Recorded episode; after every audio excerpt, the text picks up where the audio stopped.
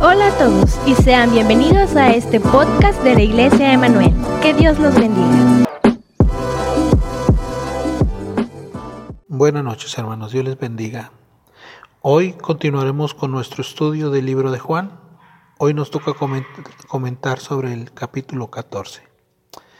Antes permítanme decirles esto. El capítulo 14, 15, 16 y 17 de Juan están ubicados justo la noche cuando Jesús fue arrestado. Es decir, estos capítulos podemos ubicarlos previo a, aquel, aquella oración en el huerto de Getsemaní. Y es un momento íntimo de Jesús con los discípulos. Jesús sabiendo que se avecinaba un momento turbio y difícil y complicado, comienza este capítulo 14 con las siguientes palabras. No se turbe vuestro corazón. Creéis en Dios, creed también en mí. Pronto, hermanos, iniciarían momentos de turbación en la vida de los apóstoles. ¿Qué sucesos se vendrían?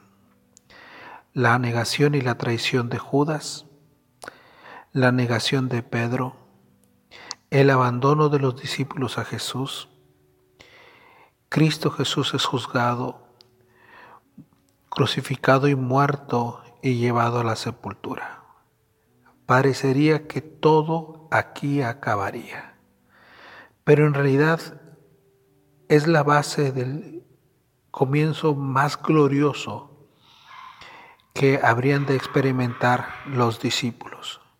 En el capítulo 16 del libro de Juan, allí en los versículos 22, dice el Señor Jesús así, desde el 20 en adelante, de cierto, de cierto os digo que vosotros lloraréis y lamentaréis, y el mundo se alegrará.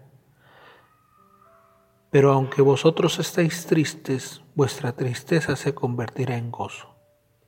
La mujer cuando da luz tiene dolor porque ha llegado su hora pero después que ha dado a luz un niño, ya no se acuerda de la angustia por el gozo de que haya nacido un hombre en este mundo. También vosotros ahora tenéis tristeza, pero os volveré a ver y se gozará vuestro corazón y nadie podrá quitar vuestro gozo. Creo que por eso son muy acertadas las palabras de Jesús al iniciar esta plática con los discípulos y decirles, no se turbe vuestro corazón. Pronto iban a experimentar los discípulos una angustia cual nunca la habían sentido. Pronto iban a estar en una verdadera tormenta en su vida. Pero ellos tenían que tener bien claro qué es lo que estaba pasando. Creo que por eso Jesús se detiene a decirle lo siguiente. En la casa de mi Padre muchas moradas hay, si así no fuera yo os lo hubiera dicho. Voy pues a preparar lugar para vosotros. Y si me fuere y os preparé el lugar, vendré otra vez y os tomaré a mí mismo para que donde yo estoy, vosotros también estéis. Cristo iría o se iría un momento, se apartaría de ellos, pero esto sería con un propósito y ellos tenían que entenderlo así. Tenía que ir al Padre y tendría Jesús que preparar un lugar para nosotros. Y eso, hermanos, de preparar Jesús un lugar para nosotros, no nos habla solamente de la morada celestial, sino el camino para llegar allá. Por esto Jesús les dice, saben a dónde voy y saben el camino. Le dice uno de los discípulos, Tomás, Señor, no sabemos a dónde vas, ¿cómo podemos saber el camino? Y Jesús les dice esta palabra que todos nosotros no sabemos. Yo soy el camino y la verdad y la vida y nadie viene al Padre sino por mí. Esta es una de las enseñanzas centrales de la fe evangélica. Jesucristo es el camino, es la verdad y es la vida. si alguien quiere ir al Padre, tiene que ser solo a través de Jesús. Los discípulos luego allá, cuando están en su gozo por la resurrección de Cristo y el mundo les está ah, tratando de hacerles negar acerca de Jesucristo, ah, en el libro de Hechos, en el capítulo 4, allá por el versículo 12, dice el apóstol Pedro, nosotros sabemos que hay un solo nombre bajo el cielo dado a los hombres en el cual podemos ser salvos, y este es Jesucristo. Jesucristo es el camino, Él es la verdad, Él es la vida. Y esta es nuestra fe, hermanos. Dice en el capítulo 14 que uno de los discípulos le, dijeron a Jesús, Felipe le dice en el versículo 8, muéstranos al Padre y nos basta. Jesús le responde a este discípulo que el que ha visto a Cristo ha visto al Padre. Y hermanos, cuando hemos leído el Evangelio y Juan nos ha referido que lo que tiene en su propósito es manifestarnos a Jesús como el Hijo de Dios, también tenemos que verlo y entenderlo así. Ver en Cristo no solamente la segunda persona de la deidad o de la Trinidad, sino ver la misma revelación de Dios mismo. Allá en el capítulo 1 del libro de Juan, dice el apóstol, a Dios nadie le vio jamás, el unigénito Hijo de Dios, el que estaba a la diestra de Dios, Él le ha dado a conocer. Si uno se pregunta, ¿cómo es Dios?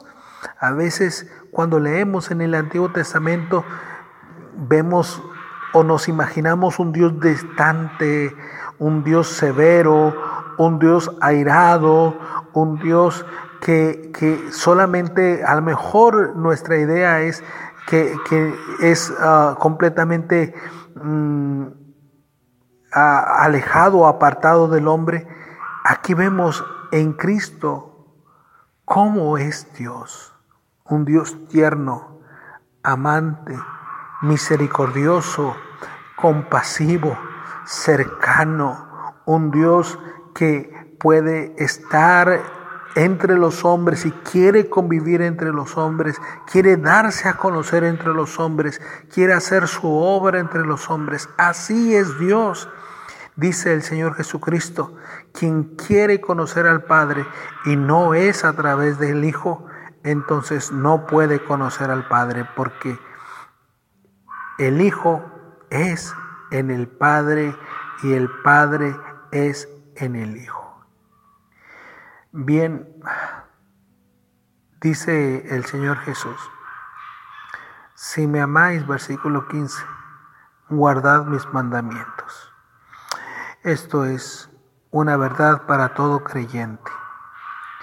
El amor se manifiesta al Padre y al Hijo y al Espíritu Santo en relación con nuestra obediencia. No basta decirle, te amo Señor. No basta decirle, tú eres Señor en uno de los reproches que dice el libro de Mateo a los discípulos. Jesús dice, ¿por qué me llamáis Señor, Señor, si no hacéis lo que yo os digo? Nosotros muchas veces hemos visto que Jesús ha mencionado esto, que Él no vino a hacer su voluntad, sino vino a hacer la voluntad del Padre. Y en esto se mostraba el amor del Hijo con el Padre y del Padre con el Hijo, en que había obediencia. Fíjense que en el capítulo 14, allá en el versículo 21, dice de la siguiente manera, el que tiene mis mandamientos y los guarda, este es el que me ama, y el que me ama será amado por mi Padre, y yo le amaré y me manifestará, me manifestaré a él. Es claro, es claro para todos nosotros. Si decimos amarlo, tenemos que pensar estoy obedeciéndolo, estoy siguiendo sus pisadas, estoy haciendo lo que Él quiere que yo haga. Por ahí Judas, no el Iscariote, le dice, Señor, ¿cómo te manifestarás a nosotros y no al mundo? Jesús dijo, pues el que me ama mi palabra guardará, y mi Padre le amará y vendremos a Él y haremos morada con Él. Fíjese que la manifestación de Dios en la vida del creyente está directamente relacionada con qué tanto el creyente procura obedecer a Dios. Si tú obedeces a Dios, si tú quieres caminar con Dios, Dios a través de su palabra va a manifestar su presencia en tu vida. En tanto que no vivas en obediencia a Dios, cualquier tipo de manifestación que tú le quieras atribuir a Dios, de que Dios se manifestó a mí, pero tú andas mal, alejado de Dios, créamelo hermano, entendámoslo, no es manifestación de Dios. Muchas veces las personas le atribuyen cosas a Dios y dicen, Dios me está hablando, Dios me dijo esto. Pero vemos que no es Dios, es su imaginación o lo peor, es quizás algún espíritu engañador, porque no nos podemos engañar conforme a la palabra de Dios. Dios dijo que Dios se va a manifestar en aquellos que aman su palabra en aquellos que guardan su palabra, en aquellos que son obedientes a su palabra. Jesús en el capítulo 14 también nos dice que Él rogaría al Padre para que se, Él nos diera otro consolador, es decir, el Espíritu Santo, el Espíritu de verdad. Este Espíritu Santo que el mundo no puede recibir porque no le ve, porque no le conoce pero el creyente conoce al Espíritu Santo, primero porque el Espíritu Santo es quien trata con nosotros y nos abre y nos descubre la palabra de Dios y nos muestra a Cristo. Y es solamente a través del Espíritu Santo que nosotros podemos conocer más de Cristo y estar más arraigados en Él. Dice más adelante en el capítulo 14, en el versículo 26, el consolador, el Espíritu Santo, a quien el Padre enviará en mi nombre, Él os enseñará todas las cosas y os recordará todo lo que yo os he dicho. Aquí tenemos dos cosas importantes que no se nos debe de olvidar. Primero, que nadie puede aprender cosas a menos que sea por el Espíritu de Dios hablando de cosas de Dios, hermanos. Nadie puede aprender cosas a menos por el Espíritu de Dios. Cuando lea la Biblia, hermano, no intente leerla tratando de entender con su propia mente. Ore y póngase siempre en manos del Espíritu Santo para que Él le guíe a la verdad, para que Él enseñe todas las cosas, para que Él abra sus ojos para que vea las maravillas de la ley de Dios, para que vea a Cristo revelado en las escrituras. También en este pasaje nos dice que el Espíritu Santo nos recordará todas las cosas que Él ya nos ha dicho. Hermanos, también esto es importante. No tan solo el Espíritu Santo nos enseña las cosas, Él también nos las recuerda. Es decir, la capacidad humana, hermanos, es muy limitada y muchas veces tendemos a olvidar las cosas.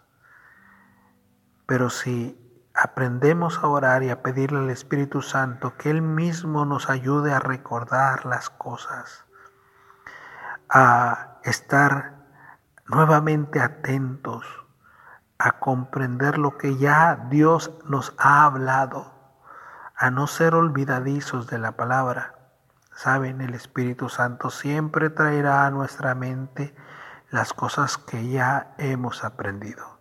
Algunas personas luego llegan a decir, a mí no, no, no se me queda nada.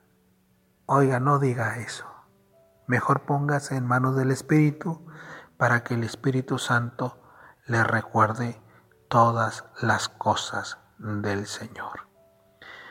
Muy bien, Juan capítulo 14, entonces es uno de los pasajes que son previos a aquella noche de Getsemaní y es un momento íntimo. Y a través de estos momentos íntimos Jesús hablará y tocará el corazón de los discípulos para prepararles para lo que está por suceder. Hasta aquí el comentario de hoy. Dios les bendiga, que pase buenas noches. Gracias por ser parte de esta comunidad. Nos encantaría que pudieras compartir este podcast con tus amigos y conocidos. Síguenos en nuestras redes sociales para mantenerte al tanto de la vida de nuestra iglesia. Si tienes alguna pregunta o sugerencia, no dudes en escribirnos en nuestro correo hola arroba Que Dios te bendiga.